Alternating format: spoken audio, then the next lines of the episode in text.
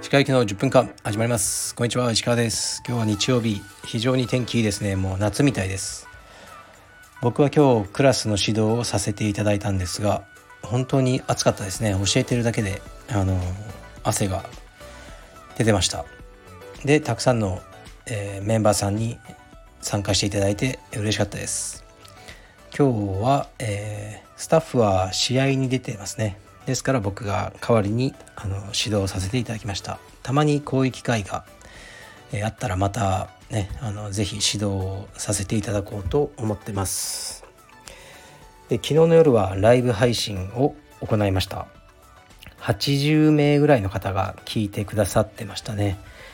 えー、っとね面白かったかどうかわからないですがあのたくさんコメントいただいてそれに返していくっていう形でやってましたね。そこで何を話したかはもうほとんど記憶がなくなってしまいました。今必死に思い出そうとしてるんですけどないですね。すっぽりと記憶が抜け落ちてますね。でそのデータも、ね、今日の朝まで置いといと置いておいたんですがもう削除しました。はい。ですからまたライブ配信やるときは事前にえー、っとインスタのストーリーとかでねあの告知しようと思います。基本的にやるとしたら週末の夜しかないだろうなと思いますね。でえー、っと全日本の結果もちらほらあの選手から報告があったりツイッターで知ったりしてますがこれについては明日ゆっくりとお話ししようかなと思います。でえー、っとねレターが来てたんですが、えー、今日はフリートークにしようかなと思いますね。で僕的にはすごく感銘を受けたニュースがあってそれはえー、っとボリス・ジョンソンですね。イギリスの首相が、えーね、今渦中のウクライナのキーウを電撃訪問。ですね。これはすごいことです。でねキーウに電撃訪問して、まあ、ウクライナの、えー、大統領と、ね、会談してこう街を一緒に歩くあのゼレンスキーとあの様子がニュースであの流れてましたね。これはすごいことです。もう今ねミサイル下手したら核が使われるかもしれないねウクライナのあのキーウにねこう乗り込んでっていうのはすごいですね。うんかっこいいですよね。やっぱリーダーとしてのまあパフォーマンスも込みでやっぱりボリス・ジョンソンはすごい政治家だなと思いますね。でまあドナルド・トランプと、ね、よくこう似てるとか、ね、イギリス版トランプとか言われたりもしますね。過去に結構ねあのしなんか新聞の記者かなんかだったんですよね。その時に記事を捏造してクビになったりとか隠し子もいたり離婚もしててえー、っとしかも若い頃はコカインをあの、ね、使ったとかそういうことも告白してるんですね。だから日本だったら絶対にこう首相になれない人ですね。でもこうやって行動で示すっていうのは本当に尊敬できると思いますね。でボリス・ジョンソンは好きで僕結構見てるんですけどあのそうコロナのねもうえー、っと法律も全てこう撤廃してイギリスではもう風邪だっていう風にしてるんですね。そこも僕は好きですしイギリスでは確か新規感染者数ももう発表しない意味がないっていう風に言ってるみたいですね、だから多分増えてはいるんでしょうけどもうねもういいやっていうふうにしてるみたいですね。で本人もそのねあの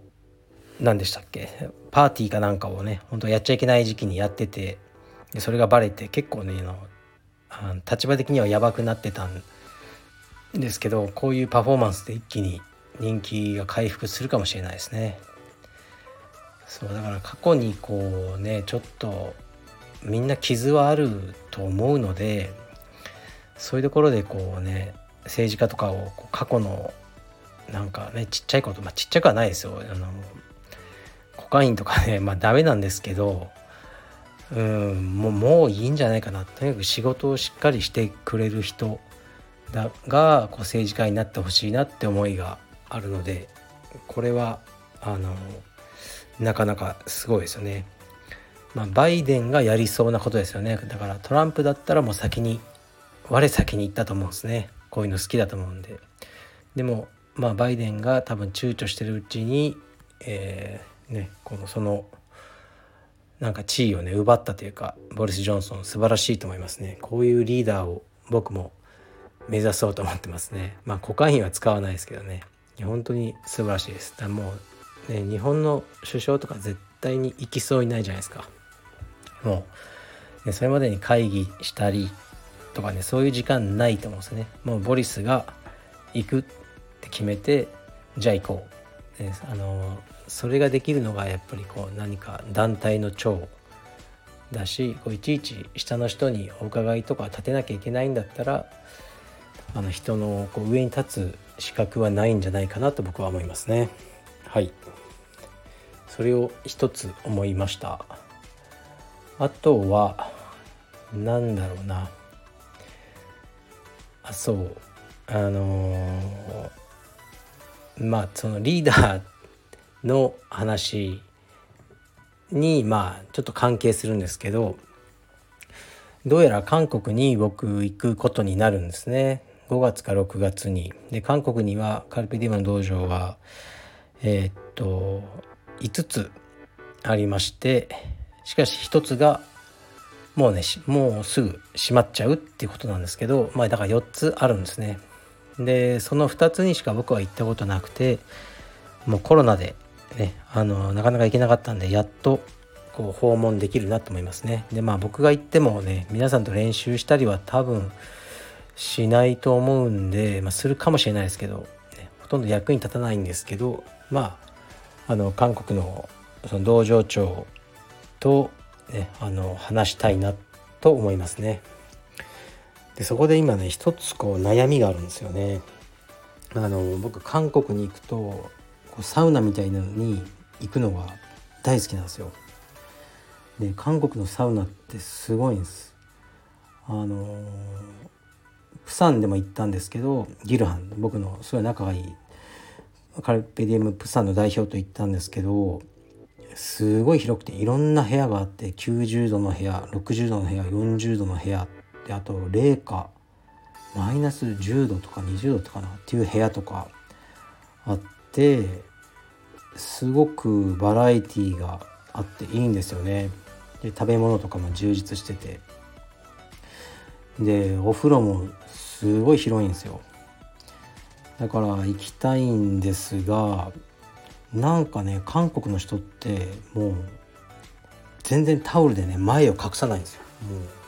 うむしろこう見せつけてくる見せつけてもしょうがないですけどね。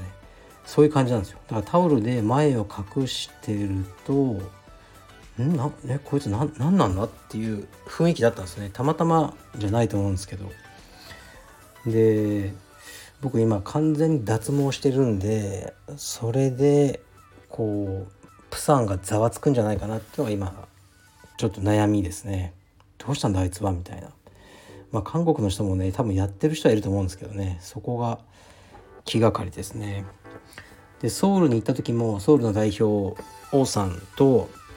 えー、とサウナに行ったんですけどそこはもうなんかねビルみたいになっててで入り口で全裸になるんですね。でやっぱりみんなもう堂々と歩くんですよ韓国人の男性って。もうオラみたいな。だまあ僕もそうしてたんですけど本当に広くてあなんかこうオフィスビルの中を全裸で歩いてる気分なんですね。で全裸のまま違う階に行く時にエスカレーターとかこう乗るんですよ。でみんなタオルとかも持ってないんですね。だからそういうシュールで全裸の男性がこう並んでエスカレーターで違う階の違うお風呂にこう行ったりするんですよ。はい、あそこにまた行きたいんですけど、はい、どうなるかなって、まあ、全然いいんですけどそういうことを考えてます。でそうですねなんかアジアの国は特にそうなんですけど本当にこれ謙遜してるわけじゃなくてすごくね大事にしてもらいすぎるのが本当に嫌なんですよね。何度言っても伝えられないんですけどいや空港まあ空港に迎えに来てくれるのは嬉しいんですけどなんかすっごいでっかいベンツで来たりしてこれ何な何って言ったら「いやあのこれはお迎えのために」みたいな「いやいやいいいいから普通の車で」で朝昼晩とご飯にこう「先生今日はここに先生今日はここに」っていうのは結構普通なんですよね。でもお腹僕うんお腹いっぱいになっても昼はいらないよとかなコンビニでおにぎりとかでいいよって言ってもいやもうそんなの許されませんとか言って毎回テーブルがなんかこうドーンってあるようなレストランに連れて行かれるのが本当に辛いですね。なんか伝わらないんですよね。だからホテルとかもあのもう寝るだけなんですごくミニマムでよくてそういうところにお金使ってほしくないんですよね。でもちろん飛行機もエコノミーでいいしはい。そうなんですけどねなかなかねこう王様のようにいつも扱ってくださるのがすごくくすぐったいというか、まあ、申し訳ないという感じですね。うん。なんか一度ね何があったかな。なんか空港そう空港とかに多分こう、ね、生徒さんとかがすごい来てたりしてえー、なんか来させられたのかなとか悪かったな次から来ないように言っとこうとか思いましたね。シンガポールでもすごくよくしていただきましたね。ですからあのまたこれからねもう気にせず海外にの道場に結構ねあの行こうかなと思ってるんですけどはい。雑な雑な扱いであのお願いしたいです。そっちの方が本当に好きです。で僕は一人でその国のね、街をブラブラしながら映画館とかねフラッと入るのが好きですね。はい。じゃあまた。失礼します。